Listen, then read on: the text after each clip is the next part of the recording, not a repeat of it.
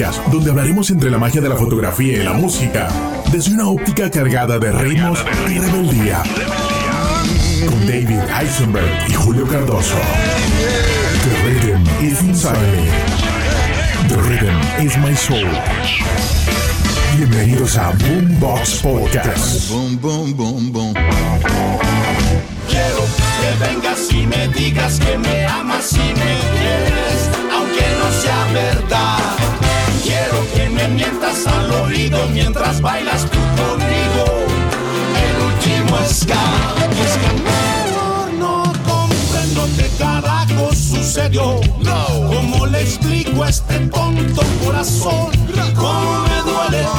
¿Cómo me gasta? ¿Cómo me sangra el estar lejos de tu Si entendieras que nunca hubo una razón, que en mi cabeza era todo confusión, que nunca supe valorar el corazón que tú me ofrecías. Señor Inspector, Boom Boom Boom Boom Box Podcast. ¿Qué noticias tiene para mí hoy? Ah, venimos con un episodio de verdad cargado de muchos ritmos. Eh, preferí uno de mis preferidos, que es ska. Obviamente, Ska, sí, sí, sí, sí, sí, sí. Estaremos hablando de una agrupación que desde hace rato escuché su nombre, pero no, no había eh, conocido tanto su música como gracias a Boombox hace que investiguemos a todo este tipo de Señor, pero son de la ciudad de la esperanza. Ciudad de México. Y nace su nombre a través de una obra teatral de Hugo Argüelles. Y es el, co- el cocodrilo solitario del Panteón Rococó, a lo que ellos hicieron llamar Panteón Rococó. Y de ellos estaremos hablando el día de hoy en el episodio número 28 de Boombox Podcast. Y de esta forma te decimos bienvenidos. Bienvenidos todos. And the rhythm is inside me. The rhythm is, is my soul. Ok, Panteón Rococó. Ajá. Son gente. ¿Cómo pasó este que ellos juntaron un barrio Ajá. allá en Iscali y tiene casi toda la gente son familiar. Sí, bueno, el, pri- el primo del hermano del perro del amigo del mecánico eh, termina siendo el baterista. Pero entonces ese baterista tiene un amigo, que ese amigo llama a un hermano y es el que se encarga de la guitarra y posteriormente el de la voz. Y así eh, juntaron como ese popular entre grandes músicos, un ventetú, donde, eh, como es que decían ellos en el colegio, no, no nos explicamos cómo una agrupación de desafinados le gustaba tanto a la gente. y fue hace 1995.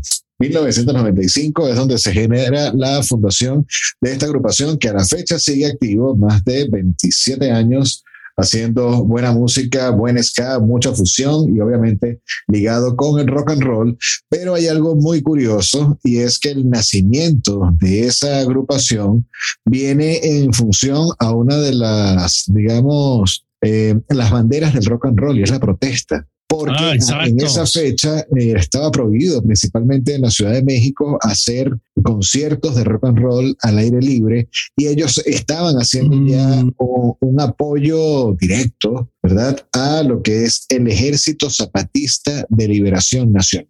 Ah, y ese pasó, como dicen, ¿no? Cuando yo tuve el placer de hacer imágenes con ellos para la revista Rolling Stone, que salió la, en julio 2004.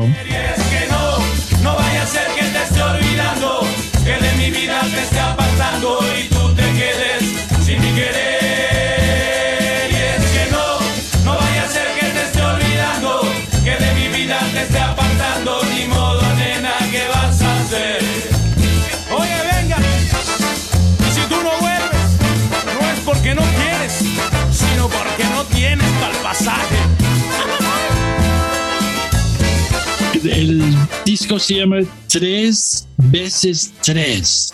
Sí.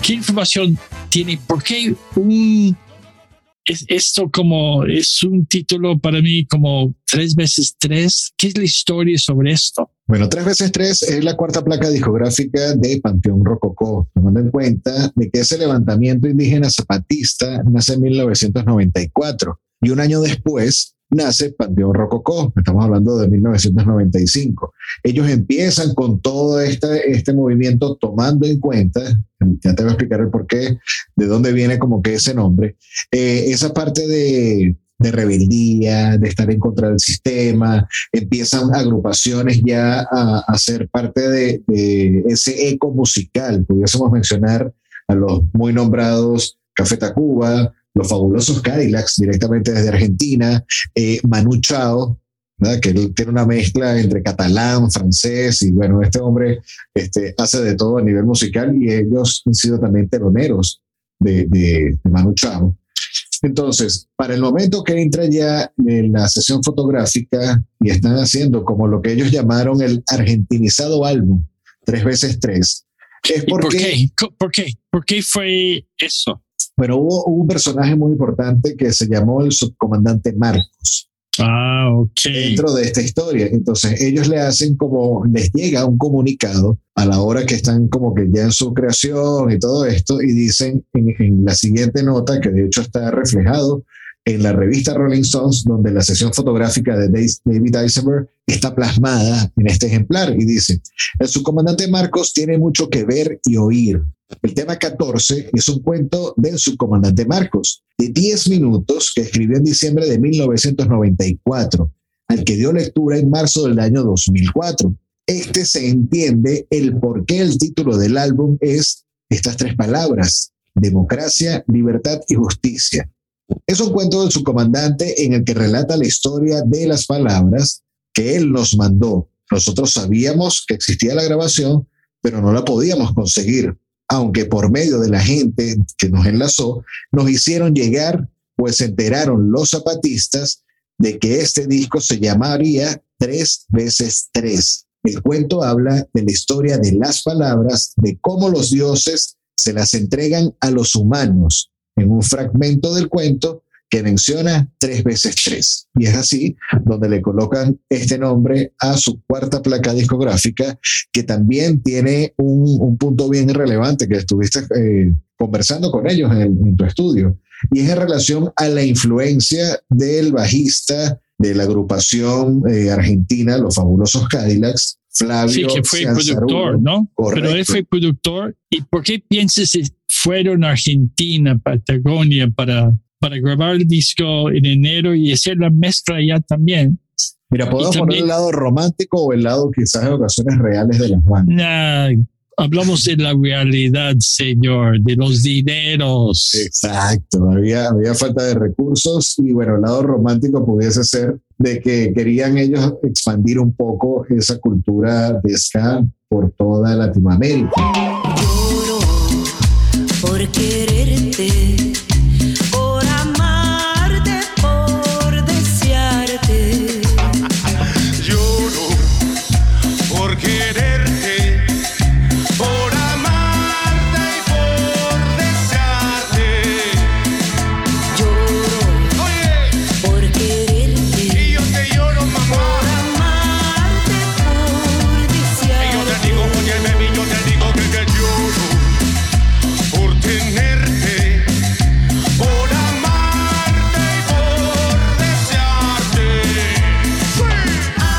sucede?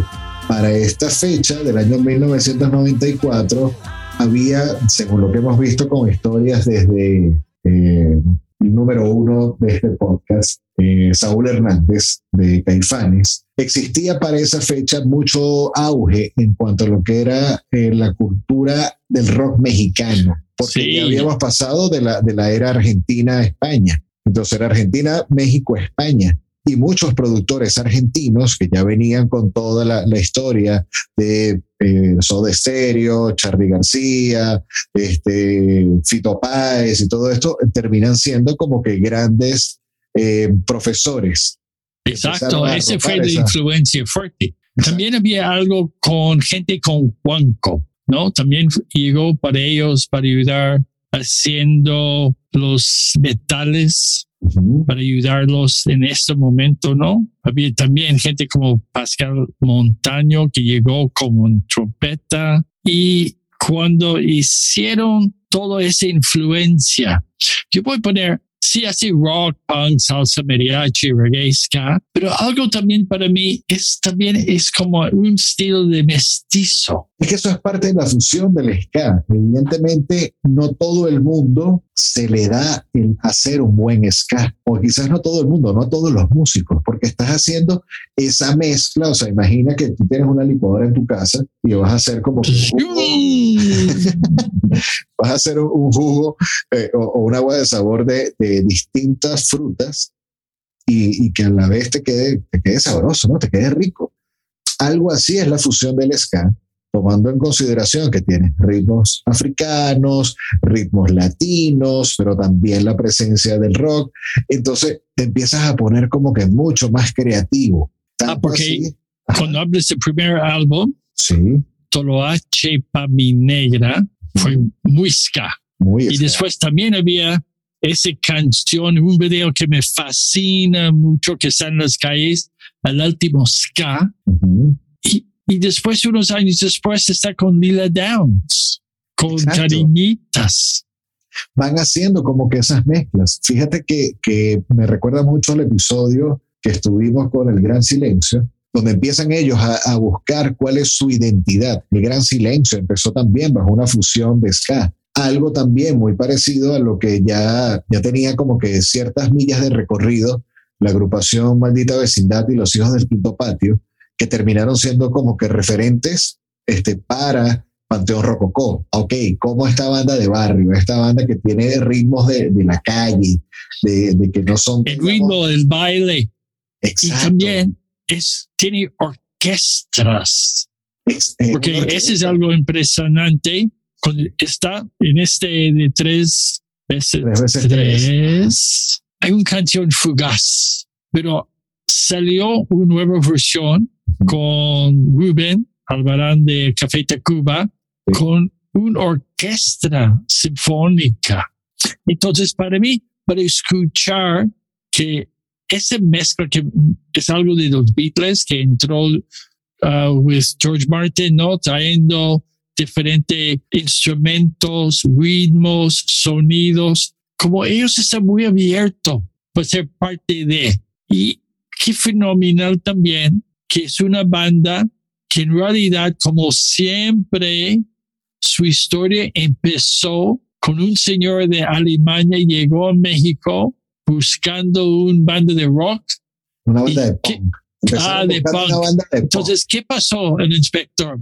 Él llegó a México buscando una banda y qué onda después. Esta va este trago por ti.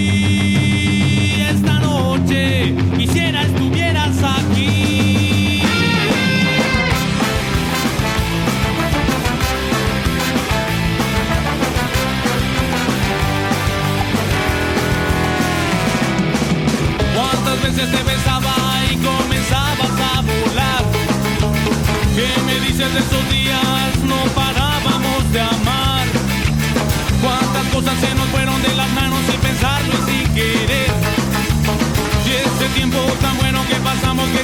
No. Pero sí, es- es- este productor alemán eh, era así como que, bueno, vete a México o él mismo dijo, mira, me voy a a México a ver qué consigo, porque en, la ciudad de, de Alemania donde, donde él eh, hacía que se presentaran las agrupaciones, existía como que mucha influencia, tanto de bandas, eh, no sé, mongoles, africanos, eh, Gitanos, todo. Los alemanes todo, siempre les todo. gusta todo. hay mucha- Y, mucha y la cerveza, igual de mexicano. Por supuesto. Pues, Entonces este señor agarra y se va a Ciudad de México con la intención de buscar una banda de punk, muy quizás al estilo de Sex Pistols, no sé, Flash, algo así. Pero eh, termina encontrándose con el sonido rococó, de Panteón Rococó, que era una banda de ska que estaba en, en pleno apogeo. Pero Y con nueve, nueve personas para llevar a Alemania. Tenía presupuesto así para de- cuatro. Cuatro, cinco. Tenía presupuesto para cuatro y, y llamó a Alemania muchachos, conseguí la agrupación que quiero llevar, pero no son cuatro, son nueve. ¿Cómo le hacemos? Y bueno, ¿dónde se quedaron viviendo ellos durante ese tiempo? ¿Cuál fue la afinidad entre uno de los deportes también bandera de México, que es el fútbol? Pero en este caso, en tierras germanas. ¿Qué pasó con Sí, ellos? con un idioma más complicado, etcétera. Pero siento como todo, como ellos también aprendí a hacer controversismo y también estar abierto para escuchar diferentes ritmos, porque escuchas de los gitanos, que sí tenemos flamenco, pero también fue la música de África, que no era es otra influencia. Entonces, como dice, ese ska ajustó en, en su manera para tocar, para el sonido. Y como, ¿qué es la frase que siempre me olvida? You can't be famous in your own hometown. No puedes ser famoso en su propia No puedes ser profeta en tu propia tierra. profeta. Entonces siento, ese también ayudó a ellos, ¿no? Claro. y tocaron en el estadio de fútbol en, en memoria de en 100 años de equipo de fútbol. Pero eso fue ya eh, pasado los 20 años de la agrupación. Pero, pero el momento que ellos estaban allí, eh, comentan de que duraron, creo, creo que fueron cuatro meses viviendo en Alemania. Entonces estuvieron durmiendo en el edificio, eh, como que decir, en el condominio de- del barrio, donde estaba el mismo equipo de fútbol. Y de ahí re- tuvieron una, una afinidad, una amistad muy grande. Una poción necesito, una mágica ilusión válida. Esa pena, una poción que le haga estallar el corazón, son, son, son. Y la cabeza, un brebaje necesito, algo como un toloche, un toloche. Necesito que me digas un toloche. ¿Para qué? Para mi nega, para mi nega, para mi nega, para mi amor, para mi nega. Para mi nega, para mi nega, para mi amor. El fútbol es mundial, señor, es la lengua mundial. Y tienes chavos de barrio que seguramente fascina el fútbol. Y ese es el ancla, ¿no? Que siempre hablamos, que hay algo que junta a la gente. Claro. y también para ellos, para tocar en frente de tantas personas, también en el Zócalo de México. Y usualmente el mexicano, los grupos, se va a Latinoamérica o se va a Estados Unidos, Canadá no tanto, el norte y frío, etcétera. Pero raro que va a Europa primero. Es que es tanto así que ellos dicen que empezaron a ser uno de los primeros hinchas de, esta, de este grupo de fútbol, de este equipo de fútbol. Y por otra parte, les sorprendía cómo a través de ellos tener presencia ya en mercados europeos, cuando decían, bueno, para esa época el sueño era presentarnos en Estados Unidos o presentarnos en Sudamérica o en Centroamérica pero jamás pensamos que íbamos a tener nuestro, nuestro estreno, nuestro debut directamente en Europa. Y eso le trajo como grandes resultados de que se empezaba a vender como pan caliente su disco en México. Wow. Y otra vez hablamos, ¿no? Y siendo para mí una gran canción que se llama Cumbia del Olvido. Entonces, siempre estaba con ese ritmo. No sé si ese ritmo también de cumbia, como fue la mezcla, como están afuera de México con otros músicos, en otros festivales, escuchando. Y cosas importantes, ¿no? Son eso, cómo ellos crecieron como músicos, Claro. ¿no? Como dice, tuvo muchos profesores, la gente de, de ¿cómo ¿quién fue su productor? En, en tres veces tres, en En tres veces Antegonia. tres estuvo eh, Flavio Censarulo, que fue el bajista de los fabulosos Cadillacs, donde en esta eh, placa discográfica el grupo ratifica su hermandad con el grupo zapatista eh, eh, Liberación Nacional. Ok. Y para ayudar los metales, sí, y para ayudar en los metales fue José Cheo Romero, el ex trombonista de Desorden Público. Sí, Entonces, es, esa influencia que está entrando con ellos, pero al mismo tiempo, Dr. Shenka con vocales hace la justa. Rápido, rápido en sus canciones. O hay uno que se llama Vendedora de Caricias Oh, que es casi ese tango argentino de amor. Sí, es que, es que tienen buenos, buenos padrinos, tienen buenos padrinos porque fíjate, viene de la, del, digamos, del conocimiento del ska sureño con fabulosos Cadillacs, gracias a, a Flavio. Ya digamos con, con Enzo Villaparedes, ¿verdad? Que, fue, que es músico, compositor y productor, él formó parte de esta agrupación, tal como dices, Desorden Público, quien es un grupo que a la fecha está celebrando o ya celebró sus 35 años de carrera artística. Un grupo de ska venezolano que he tenido el placer también de, de entrevistarlos y, bueno, uno de sus fans en, algún punto, ¿no? Entonces, ya el conocimiento de que Enzo entre también como productor, ¿qué pasa? Él como trompetista también ha trabajado o trabajó para la banda que acompañaba a Juan Gabriel. Ah, entonces, ese estamos hablando. Enzo entró pero en producción como productor de aniversario de 20 años, ¿no? Y también como trompetista dentro de los discos. O sea, era la Exacto. segunda, el segundo metal. Ya estamos preparados para comenzar la acción. Entra haciendo boletos, va a estar medio cabrón. Lo bueno es que mis compas conocen a un staff que comenzó trabajando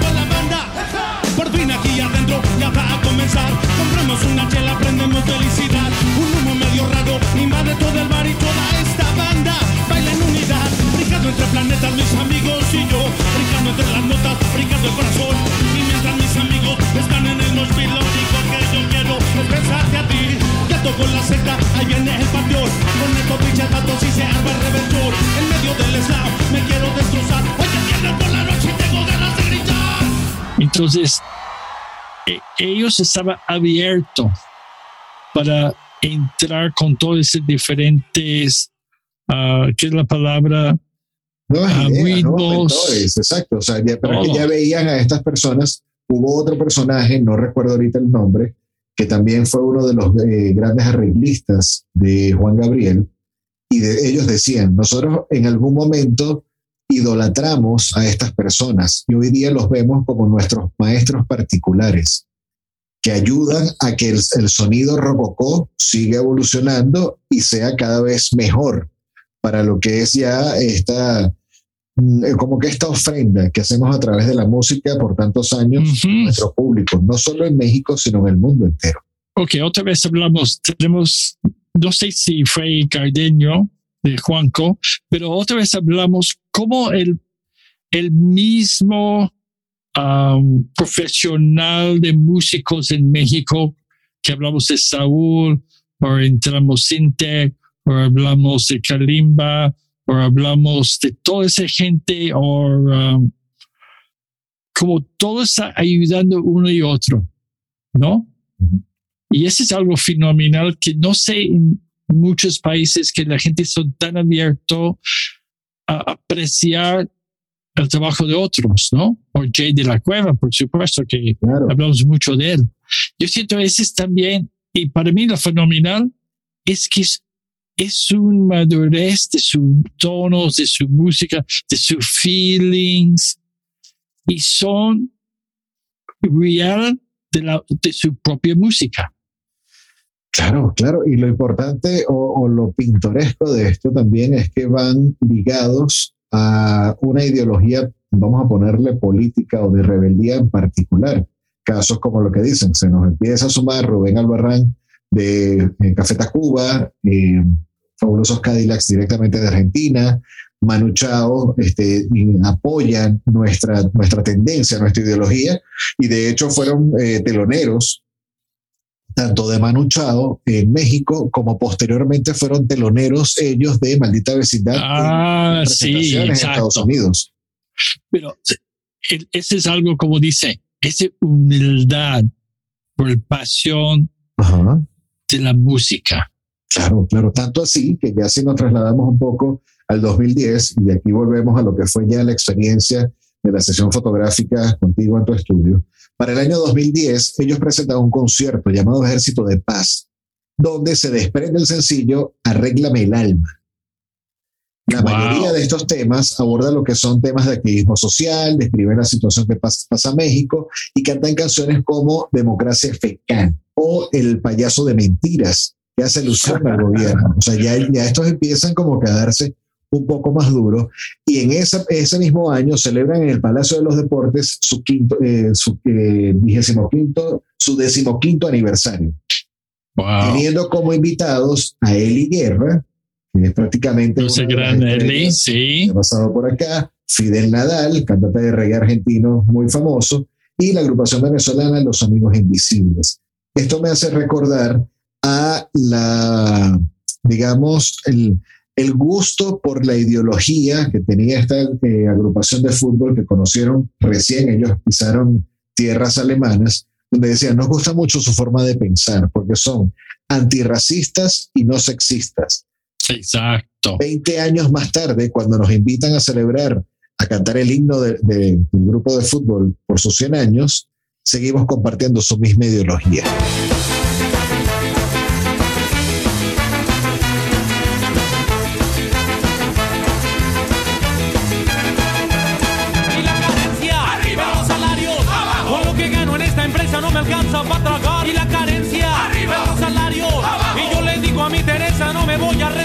Y la carencia. Arriba los salarios. Abajo. Con lo que gano en esta empresa no me alcanza para tragar. Y la carencia. Arriba los salarios. Y yo le digo a mi Teresa vente vamos a bailar porque antidoping, el salario, Sabina, la maldita,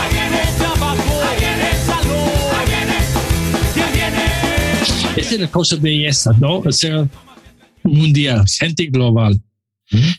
Y algo también muy importante es su manager. Tiene su manager desde 1995, Alfredo Martel, que fue director de estación de radio Órbita. Y, y él me dijo que llegó mucho, porque cuando llegó al estudio, él fue el primero que llegó y me dijo, yo dijo, ¿cómo entraste con ellos? Y me dijo, yo fui director de esta estación y llegó mucho, muchos CDs y todo, Cierto. la, la, la, la, la, de esto y otro. Y ellos llegaron con un cassette ¿Cierto? Así es. y yo escuché muchas cosas de ellos que hoy en día son, para mí, esa es, esa es su importancia, ese grupo. Y cuando había muchos cambios, yo entro con ellos como manager. Entonces, en el sesión, parte fue cuando me dijeron de, de Rolling que voy a llegar Dr. Shenka, Dario Espinosa, Irem Paniegua, Lionel Rosales, Felipe Bustamante, Paco Barajas, Gordy, Misael y Tanis. ¿Dónde voy a poner toda esa gente? Ajá. Uno encima del otro, así, así, así como colgados y, y- entonces ese fue parte que estamos hablando de dónde, cómo y por algo de suerte que siempre pasa en la vida, estamos en algo de, de arreglos en el estudio y vi un, una estructura, un endamio. Un andamio. Y entonces dijimos, ¿sabes qué? Aquí. Y ellos dijeron, poco a poco cada uno entró. ¿Y dónde? Aquí. Ah, perfecto. Y subieron así, disfrutando, gritando. Y fue gente en realidad, yo voy a decir que como gente sencilla de barrio. Ok. Yo sé que suena algo muy así clásico, pero sí, sin problemas, llegando, subiendo, sí, yo aquí para allá, y después cambiaron, pero esa unidad, yo, yo, entonces yo puedo entender cómo está su música Claro. como son familiares de sangres. Y el autor de, que estaba conmigo ese día fue Chava Rock, que es un gran historia, señor de historia musical, un gran autor de, de todo eso de, de música. Ujú. Entonces, nada más estamos viendo ellos disfrutando, ¿no? Ok, cambiamos aquí para allá, para y no había es- esa competencia, más que nada había el empuje de energía, ¿no?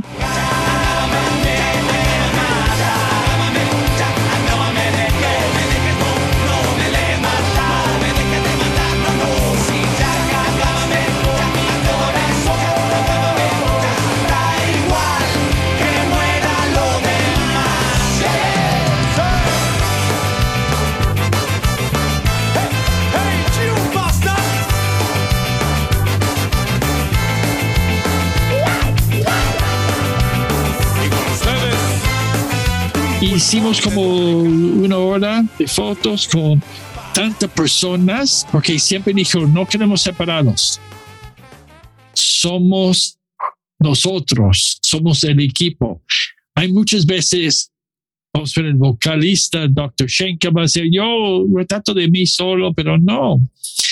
Y esta parte Mario es dentro de su sangre. Ok. Entonces yo puedo entender, llegó a Alemania, mexicanos que di- el, idioma alemán no tan fácil por los en el siglo de españoles, Claro.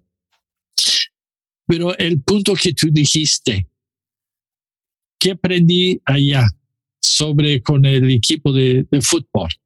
Hacer, eh, a ver la vida de una forma no racista y no sexista, sino de más bien de una forma bastante inclusiva.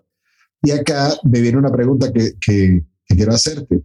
Ya tú como fotógrafo profesional de tantos años y en cuanto a la comparación de retratar a artistas en, sola- en solitario, ya sea como Kalimba, como Beto Cuevas, que ha formado parte de todos estos episodios, ¿cómo pudieses tú identificar para la audiencia y para esos fotógrafos profesionales también que, que nos escuchan, casos como lo que es una presentación con Capaz de la Sierra, que es otro tipo de música, que es otro tipo de representantes del movimiento artístico, a lo que pudiese ser, digamos, eh, cas- eh, temas como Panteón Rococó o ya El algo gran más silencio, Exacto, el gran silencio.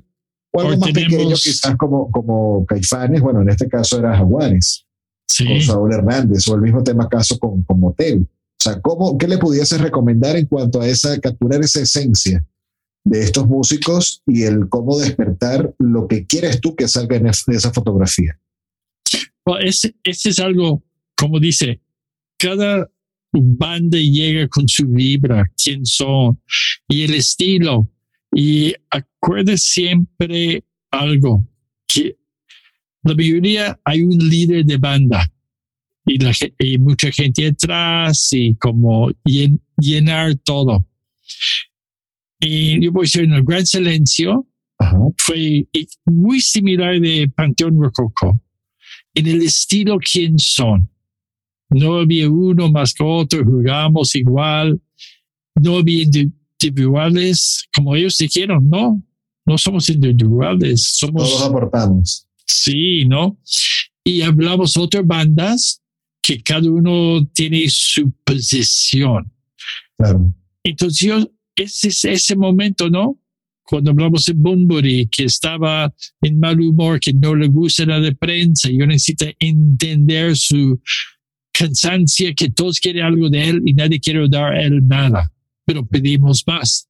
Entonces trabajar, entender su espacio y disfrutar su música.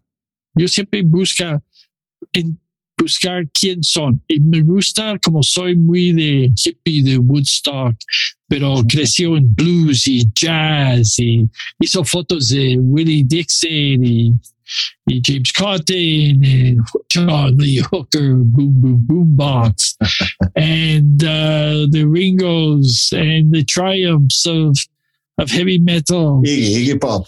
Iggy Pop, etcétera. No, los Stooges, qué importancia Detroit y los Stooges, pero es, otra época.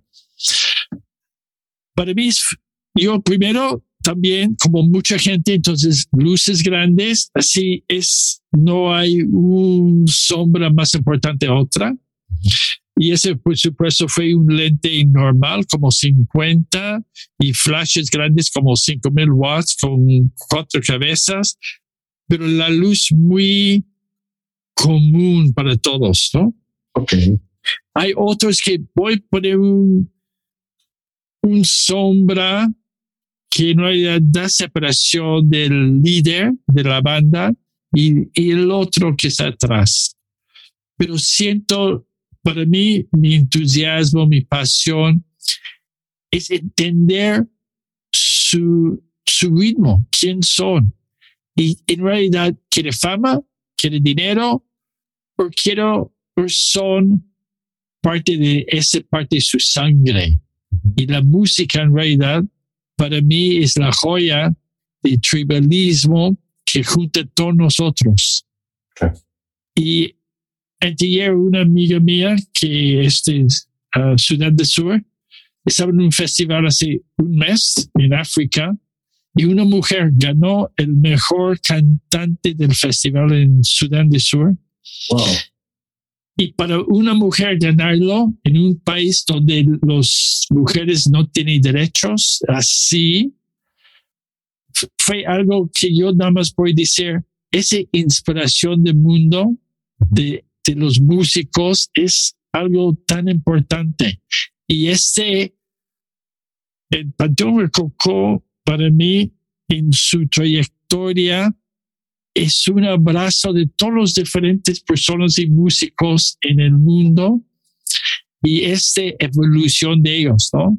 Para mí, ahorita viendo las fotos que hicimos hace casi 17 años, Wow. son la misma gente. Sí, sí, sí, que siguen, siguen estando vigentes. O sea, casos como, como el tema de fobia, eh, que, que siguen ya, ¿hasta cuándo? Dicen la gente, ¿hasta cuándo vamos a estar escuchando esto? Pero sí, o sea, ya son eh, agrupaciones de legado, de legado del arte musical de México y de América Latina.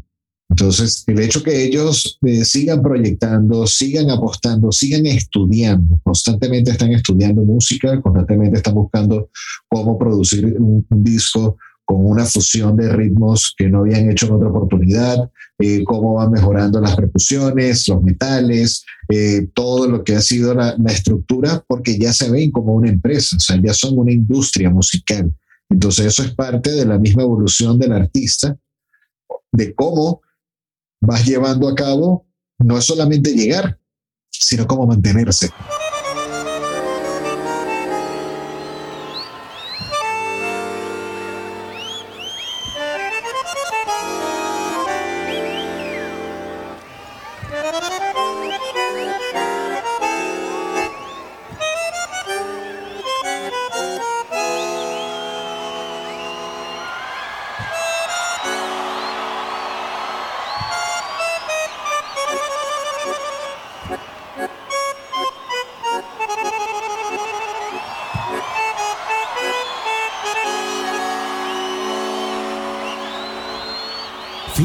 Que te importa un poco.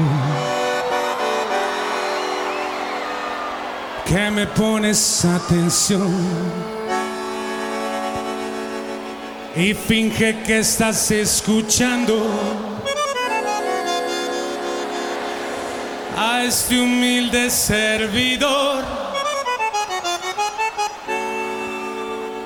Y finge que me conocieras y que no soy una noche más vendedora de caricia. Ayúdame a olvidarla. Esa noche estoy tan solo y yo no quiero no recordarla. Yo no quiero recordarla.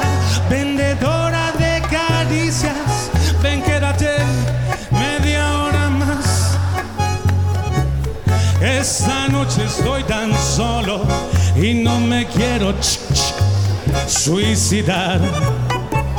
Y finge que soy importante.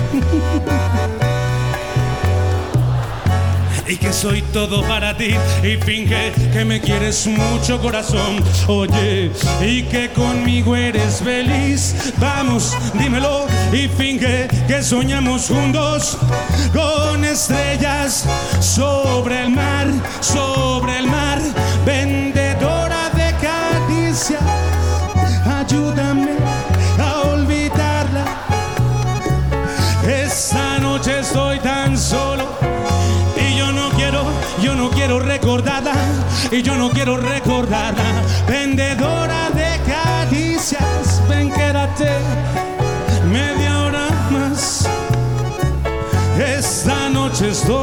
solo y no me quiero no suicidar y finge que esto no es lo mismo. que es diferente a todos los demás. Y finge que no te has cansado, corazón. de ese tonto trovador.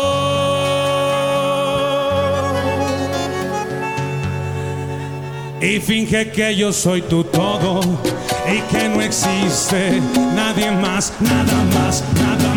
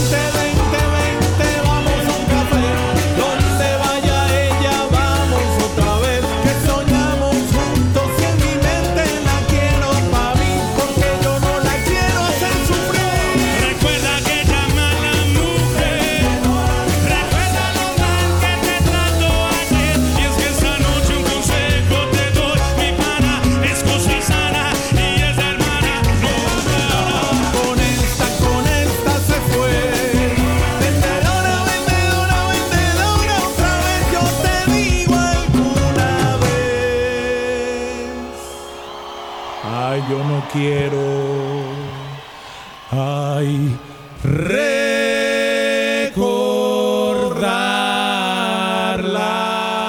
¿Por qué? ¿Qué piensas? ¿Por qué ellos sigue ah, vigente? ¿Por qué, inspector?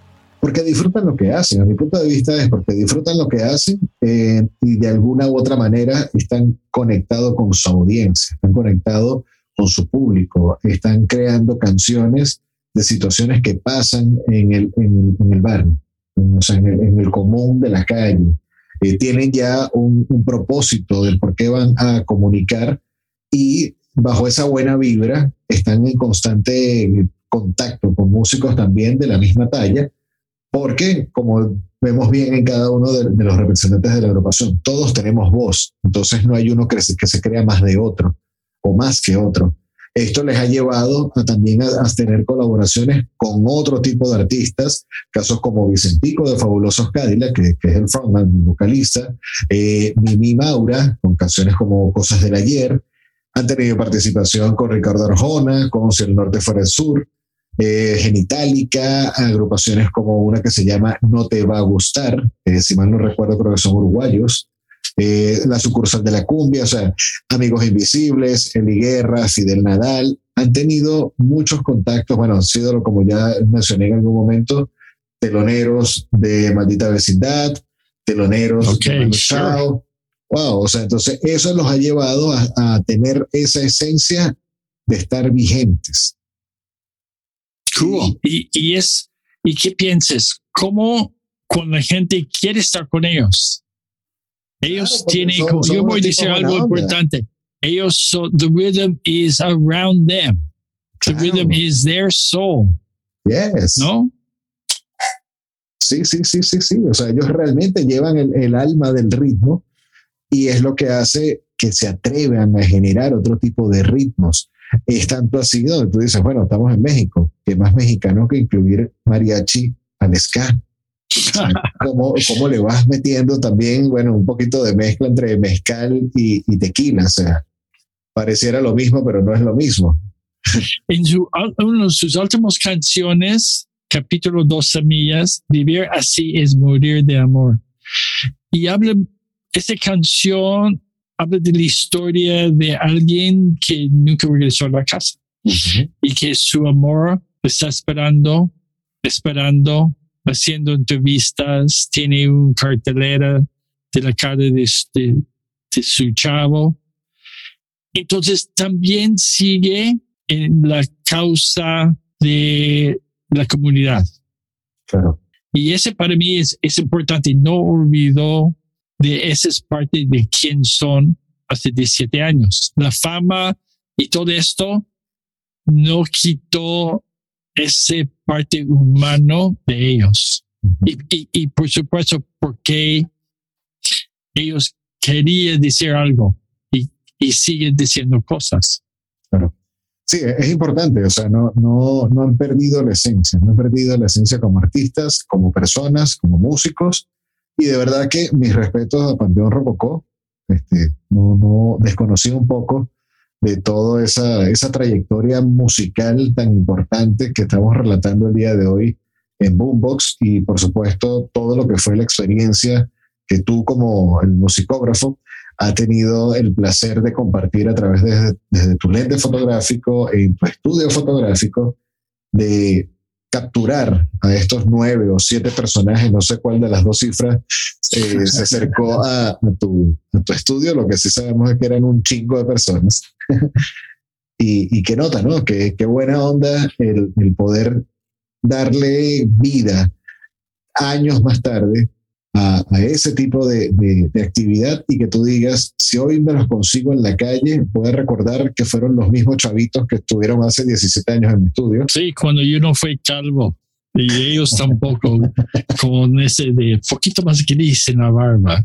Ajá, así como y, yo. y ese es algo muy importante. Pues estamos en Boombox Podcast para dar el voz. Sí. La voz muy importante de el pasado, pero la historia también es hoy en día. Y ellos siguen con un mensaje importante, como muchos músicos. Y también, señor, estamos en 2022. Ya, ya estamos. Y ya. nuestra audiencia, no tuvimos tiempo con hacer Zoom con todos para celebrar, pero con Panteón Rococó otra vez si tomes algo, pones tu trago de cosas favoritas, pon la música y bailas, bailas y disfrutas y te acuerdas que The rhythm is inside me. the rhythm is my soul, our soul, and their soul.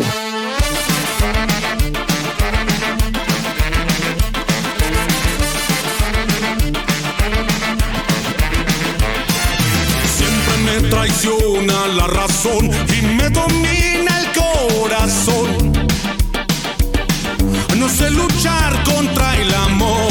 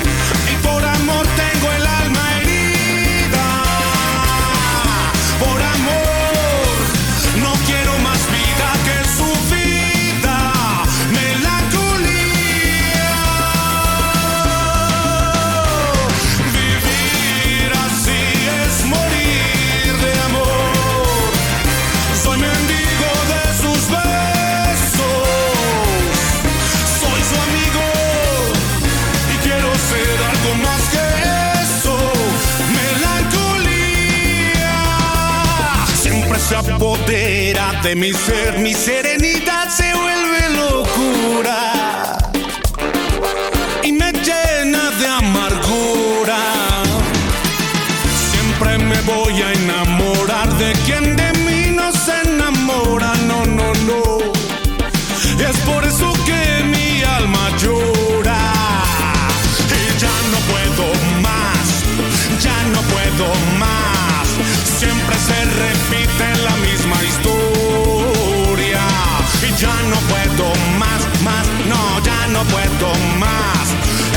estoy harto de rodar como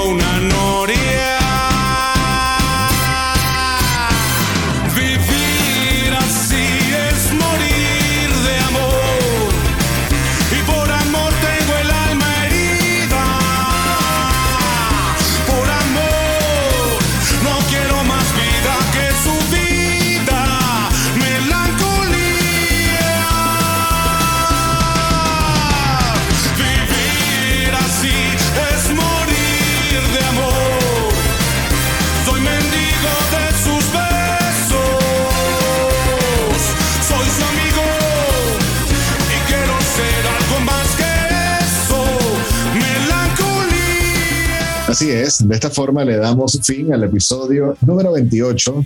Hoy hablando de Panteón Rococó, una agrupación mexicana de ska, rock y muchos ritmos, donde el nacimiento de su nombre, repito, viene a través de una obra teatral de Hugo Argüelles que se llama El Cocodrilo Solitario del Panteón Rococó. Estos chicos nacen como agrupación en 1995 y los traemos a ustedes acá en el episodio del día de hoy.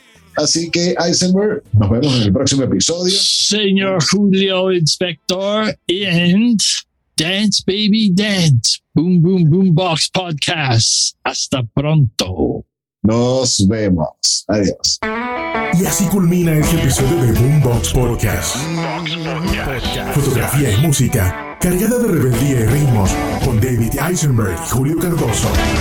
www.boomboxpodcast.net boom, boom, boom.